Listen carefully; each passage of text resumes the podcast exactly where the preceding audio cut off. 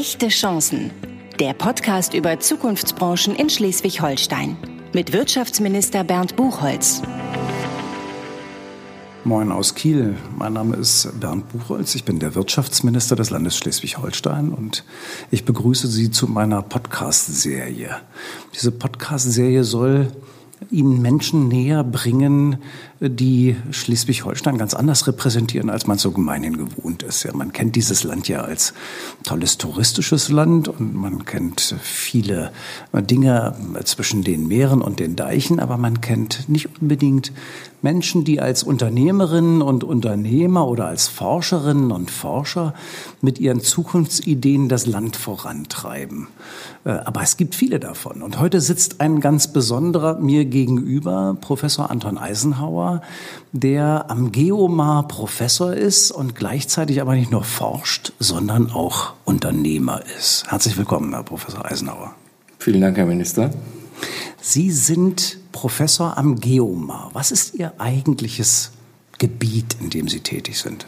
Ja, also ähm, das Leben macht ja verschiedene Wendungen. Ich bin eigentlich Physiker. Ich habe mal Kernphysik in Heidelberg studiert und bin über viele Umwege und das berühmte akademische Nomadentum äh, über Amerika, Caltech äh, nach Kiel gekommen. Und als Physiker bin ich heute aber Professor für marine Umweltgeologie und marine Geochemie.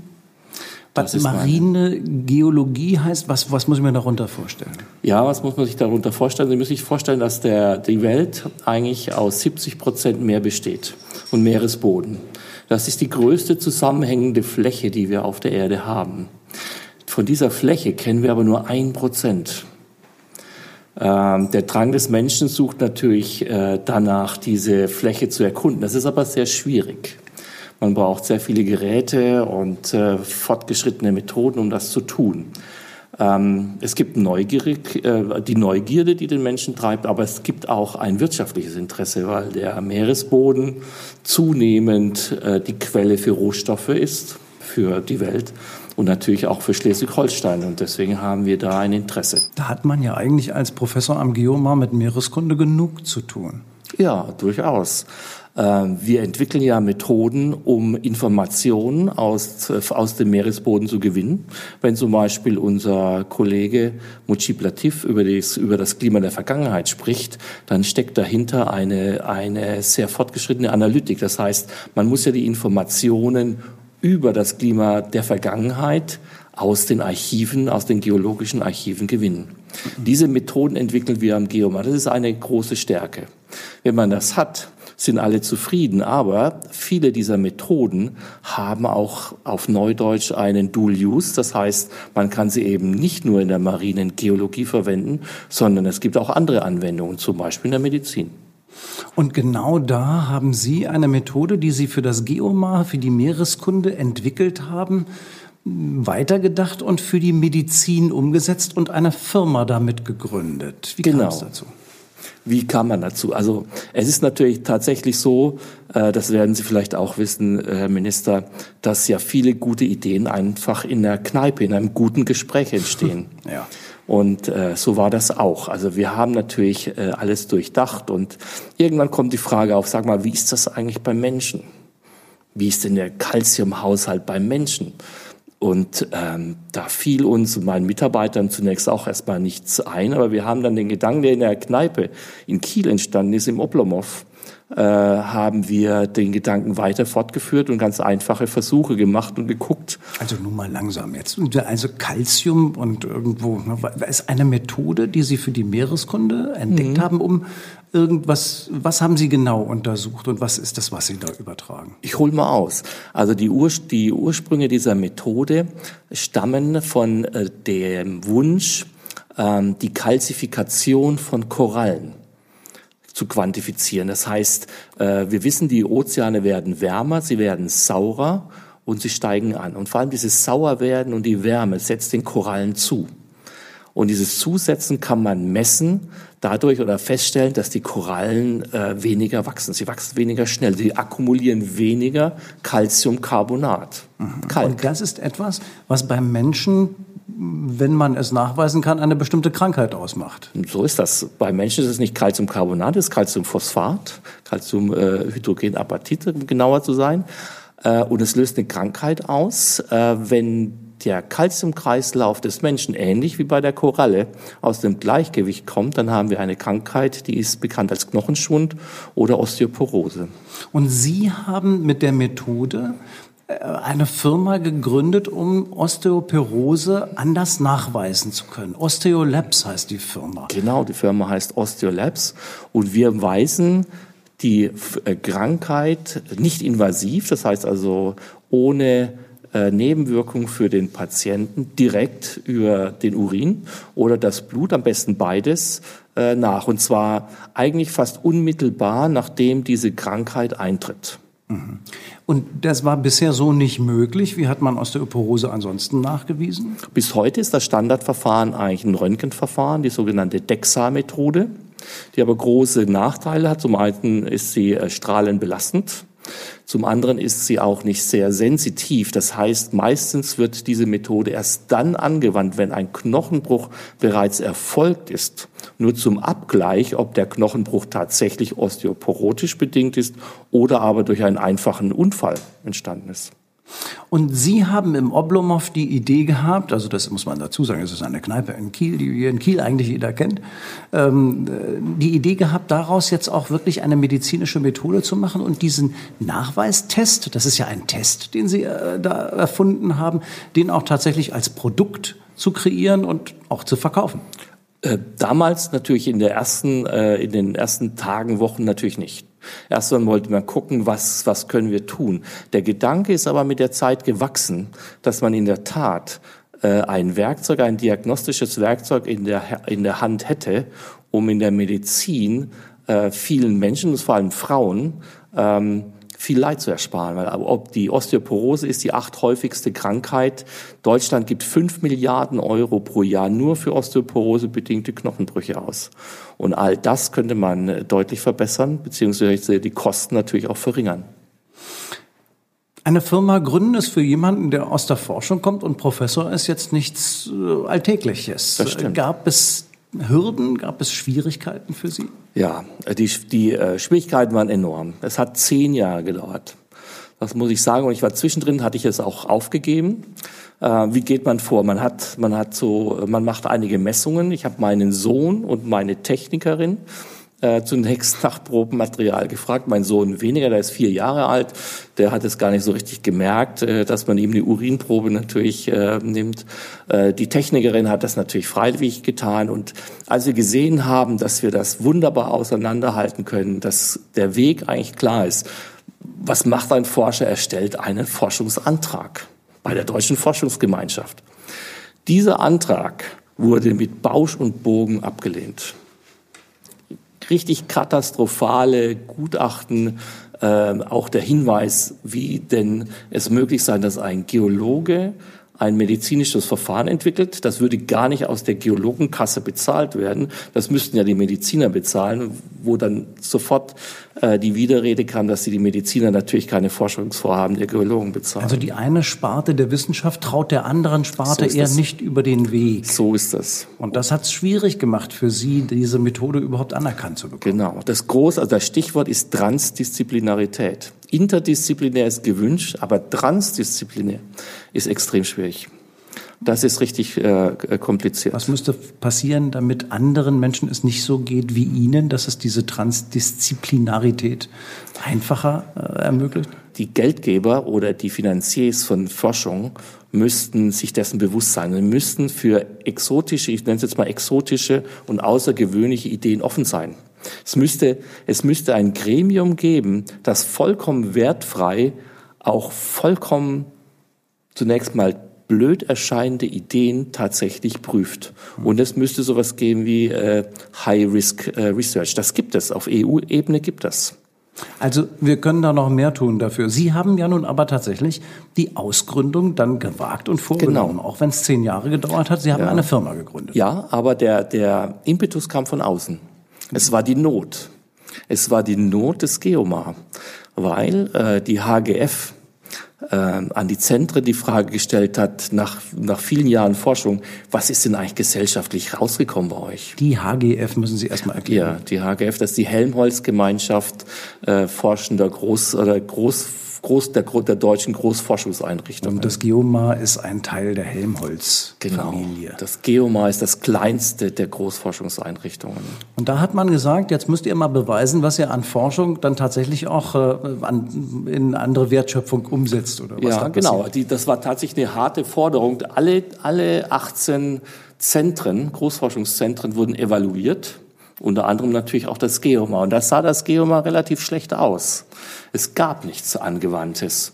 Und da hat sich unser Direktor erinnert, ähm, dass äh, der Eisenhower oder ähm, ich da mal so eine Idee hatte. Und ich wurde da wie so ein Kaninchen aus dem Hut gezogen und dieser Kommission präsentiert. Mhm. Und tatsächlich war es dann so, ich glaube, keiner hat richtig daran gedacht, äh, dass daraus dann was werden würde. Aber der Kommissionsvorsitzende hat nach dem, Vorrat, äh, nach dem Vortrag sofort gesagt, ja, das ist es. Warum setzen Sie das denn nicht um? Und dann haben Sie angefangen, es umzusetzen. Genau, und dann war nämlich äh, die HGF hat einen Fonds, den sogenannten Helmholtz äh, Validierungsfonds. Und aus diesem Fonds äh, der sehr scharf ist. Also ich musste, wir mussten sehr viel äh, Gutachten über uns ergehen lassen, acht Gutachten, sehr strikt, aber wunderbar, eigentlich sehr konstruktiv, auch mit vielen Hinweisen. Und am Ende tatsächlich ähm, äh, wurde der Antrag genehmigt das Forschungsvorhaben mit vielen Hinweisen, sich auch gleich auch marktwirtschaftlich ganz äh, interessanten Hinweisen, dass die Kommission, die auch Wirtschaftler ähm, äh, beinhaltet hat, die gesagt haben, vergessen Sie die Männer konzentrieren Sie sich auf die Frauen. Das ist der Markt. Und dann wurden wir großzügig gefördert. Sehr das streng. Ist eine Förderung gewesen, die Ihre Forschungsarbeiten noch weiter treiben sollte oder die Umsetzung dann in ein Produktstadium? Die Umsetzung. Das war die Forderung für, für das Forschungsvorhaben war eigentlich, dass wir auf dem Level Proof of Principle waren. Das heißt also, wir, wir, wir mussten demonstrieren, dass es theoretisch möglich ist. Aber wenn etwas möglich ist, dann dauert ist immer noch so ein Gap äh, eine, eine Lücke äh, bis zur Anwendung, zur Marktreife. Das heißt also das CE-Zeichen, klinische Studien, ähm, die ganzen, die ganzen Qualitätsmerkmale, das muss alles gezeigt werden. Und das ist keine, keine reine Forschung mehr. Das ist dann schon angewandt. Und da gibt es eine Finanzierungslücke. Diese Lücke, die sehr teuer ist, die muss geschlossen werden. Das hat genau dieser Validierungsfonds gemacht. Mhm. Und äh, hat das Land irgendwie geholfen dabei? Nein.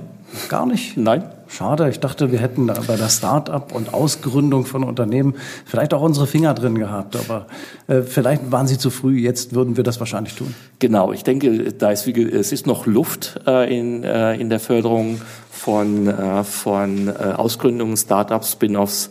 Aber in diesem Fall war es tatsächlich äh, der Bund, also über den Validierungsfonds. Wo steht Osteolabs als Firma heute? Äh, wir stehen erstmal sehr gut da. Wir werden die Corona-Krise auch gut überleben. Wir hatten einen dramatischen äh, Einbruch äh, in den Umsätzen. Wir haben aber Gott sei Dank einen Großkunden, allein dessen Aufträge reichen uns für anderthalb Jahre. Wir kommen drü gut drüber hinweg und wir hoffen, dass mit äh, dem vierten Quartal nächsten Jahres wir auf einem deutlichen Wachstumskurs sind. Das heißt, Sie produzieren diese Tests. Wo produzieren Sie die? In Kiel, also hier auf dem, äh, auf, in, eben auf dem Seefischmarkt. Wir haben eigene Räume, Bischofsstraße 1. Äh, Sie waren bei der Beöffnung dabei, wenn Sie sich erinnern, Herr Minister. Dort produzieren wir äh, diesen Test äh, und vermarkten ihn. Äh, wir haben alle Patente, also wir werden jetzt auch europaweit vermarkten und hoffen, dass wir auch nächstes Jahr in die USA kommen. Das heißt, es gibt echten Umsatz und es gibt auch echte Mitarbeiterinnen und Mitarbeiter? Ja, wir haben elf Mitarbeiter elf Mitarbeiterinnen und Mitarbeiter. Äh, wir haben echten Umsatz, ja. Also eine erfolgreiche Ausgründung eines äh, Forschers, der auf einem ganz anderen Gebiet, nämlich der Meereskunde, unterwegs war. Fühlen Sie sich, Herr Professor Eisenhower, jetzt eigentlich mehr als Forscher oder mehr als Unternehmer? Ich gestehe, dass mir beide Rollen gut gefallen. Und es ist auch noch nicht das Ende. Also wir haben die, die Idee ähm, aus der Meeresforschung heraus, noch andere Dual-Use-Projekte äh, oder Möglichkeiten in die Wirtschaft umzusetzen. Äh, das finde ich sehr spannend und dem widme ich, gerade, mich, äh, widme ich mich gerade. Und das hat jetzt auch nicht nur mit Forschung zu tun. Hm. Mein Bestreben ist es, solche Ausgründungen wie Ihre stärker zu fördern, mehr Gründergeist auch an den Universitäten äh, zu erzeugen und ein bisschen zu zeigen, was in anderen Ländern geht. Äh, letztes Jahr, als man noch gut reisen konnte, war ich im Silicon Valley und davor in Israel, also im Silicon Wadi, wo die Ausgründungen aus Universitäten viel, viel stärker stattfinden mhm. als bei uns. Gibt es einen Grund dafür, warum bei uns so wenige solchen Wege gehen wie Sie? Ja, also ich würde einen kleinen Unterschied sehen. Silicon Valley, wenn Sie gehen, da haben Sie meistens ähm, Software und digitale Projekte. Das ist, das ist keine Stärke in Schleswig-Holstein. Das ist gut auch hier. Aber der Schwerpunkt hier ist äh, Schiffbau, äh, die FH, Natürlich auch, klar, irgendwo Software auch, aber äh, nicht unbedingt. Das, das, ist, das ist einfacher. Wenn Sie in Israel waren, zum Beispiel im Technion oder im Weizmann-Institut, dort haben Sie mehr so biochemische Firmen. Das kommt uns näher. Mhm. Und ähm, was dort das Geheimnis, das Rezept ist, dass ähm, sich dort sehr früh Teams zusammenbilden, äh, finden. Das hat oft was damit auch äh, zu tun, dass, ähm, so blöd es jetzt klingt, aber sich viele in der Armee kennenlernen. Mhm und äh, schon ganze Teams äh, mit Ideen aus, aus, aus ihrem Wehrdienst zurückkommen. Das habe ich ein paar Mal so kennengelernt. Was ich wahrgenommen habe in Israel war auch sehr stark, dass man diesen jungen forscherischen Aktivitäten sehr schnell Betriebswirte an die Seite gestellt hat, die als erstes darüber nachgedacht haben, wie mache ich jetzt daraus ein marktfähiges Produkt. Das passiert bei uns eher selten. Das ist genau, das ist sehr richtig und das ist ganz, ganz wichtig, Herr Minister. Da sagen Sie ein wahres Wort. Auch wir oder Osteolabs hat davon profitiert, dass wir von Anfang an, und es war auch eine Forderung äh, des Validierungsfonds, einen gestandenen Manager zur Seite hatten. Und das war bei in unserem Fall der Herr Stefan Kloth, der frühere äh, Vorstandsvorsitzende von Lenscare, hat die Firma verkauft und ist jetzt unterwegs als, als Business Angels. Ähm, Business Angel und äh, diese Rolle, die er eingenommen hat, die war extrem wichtig. Also wir haben noch viel zu tun, bis wir zur Start-up-Nation werden, aber Sie sind ein Beispiel äh, davon, dass wir hier in Schleswig-Holstein, übrigens gerade aktuell, in unseren Gründerzahlen richtig nach oben gehen, ähm, weil auch wir versuchen, ein Klima zu schaffen, das eben etwas anders ist, auch stärker zu fördern, aber genau das zu tun, was Sie auch gerade beschrieben haben, den Forschern jemanden an die Seite zu stellen, der im Zweifel die betriebswirtschaftliche Seite beleuchten kann und äh, ein bisschen auch dafür zu sorgen, dass das Finanzierungskapital, das am Anfang notwendig ist, vielleicht etwas leichter fließt. Wir haben einen Seed- und Startup-Fonds aufgelegt, um solche Gründerinnen und Gründer stärker zu unterstützen. Ich glaube, es geht ein bisschen voran. Das ist der richtige Weg. So sehe ich das auch. Zum Schluss, äh, Professor Eisenhower, ein paar Fragen im Schnelldurchgang, die äh, auch zu diesem Format gehören und deshalb äh, drei schnelle Fragen, drei schnelle Antworten. Die besten Ideen habe ich? Am Heikendorfer Strand und im kleinen Strandhaus in der Kneipe dort. Und mein liebster Ort in Schleswig-Holstein ist? Ja, in der Tat, äh, der Hafen in Heikendorf und äh, mein Brot Elbis. Ja, man merkt schon, Sie sind auch wirklich küstenaffin. Am meisten inspiriert hat mich meine Zeit am Caltech in den USA, die offene akademische Atmosphäre, die dort geherrscht hat und das freie Fliegen von Gedanken. Schaffen Sie so eine Atmosphäre auch am Geomar? Ja, die Bedingungen sind aber anders. Wieso sind sie anders? Wie sind sie anders? Ähm, es fängt schon an, so doof wie es klingt, äh, die deutsche Bauvorschrift erlaubt keine Sozialräume in Forschungseinrichtungen. Wir haben keinen Sozialraum, wo man einen Kaffee trinken kann. Oder am Abend auch mal ein Bier trinken. Und Kreativität braucht den Austausch so mit anderen. Äh, man ist am seltensten kreativ, wenn man ganz alleine bei sich so ist. ist. Herr Professor Eisenhauer, vielen Dank, dass Sie heute da waren. Osteolabs als Firma funktioniert. Ich wünsche viel Erfolg für die Zukunft. Ich äh, freue mich darüber, dass es Sie gibt in Schleswig-Holstein als eine Ausgründung aus dem Geomar. Ähm, Sie sind ein wunderbares Beispiel, nicht nur dafür, dass Ausgründungen aus der Universität stattfinden, sondern dass man übergreifend von einer Disziplin in die andere, von der Meeresbiologie in die Medizin äh, ganz wunderbar Erkenntnisse übertragen kann und die für die Menschheit und für viele Menschen, die eben krank werden, Leuten eine große Hilfe sein können. Schön, dass Sie heute Abend dabei waren. Es hat mir Spaß gemacht. Vielen Dank, dass ich dabei sein durfte. Dankeschön. Und das war die Folge des Podcasts hier in meiner Podcast-Serie mit Professor Anton Eisenhauer. Ich freue mich auf Sie, wenn Sie beim nächsten Mal auch dabei sind.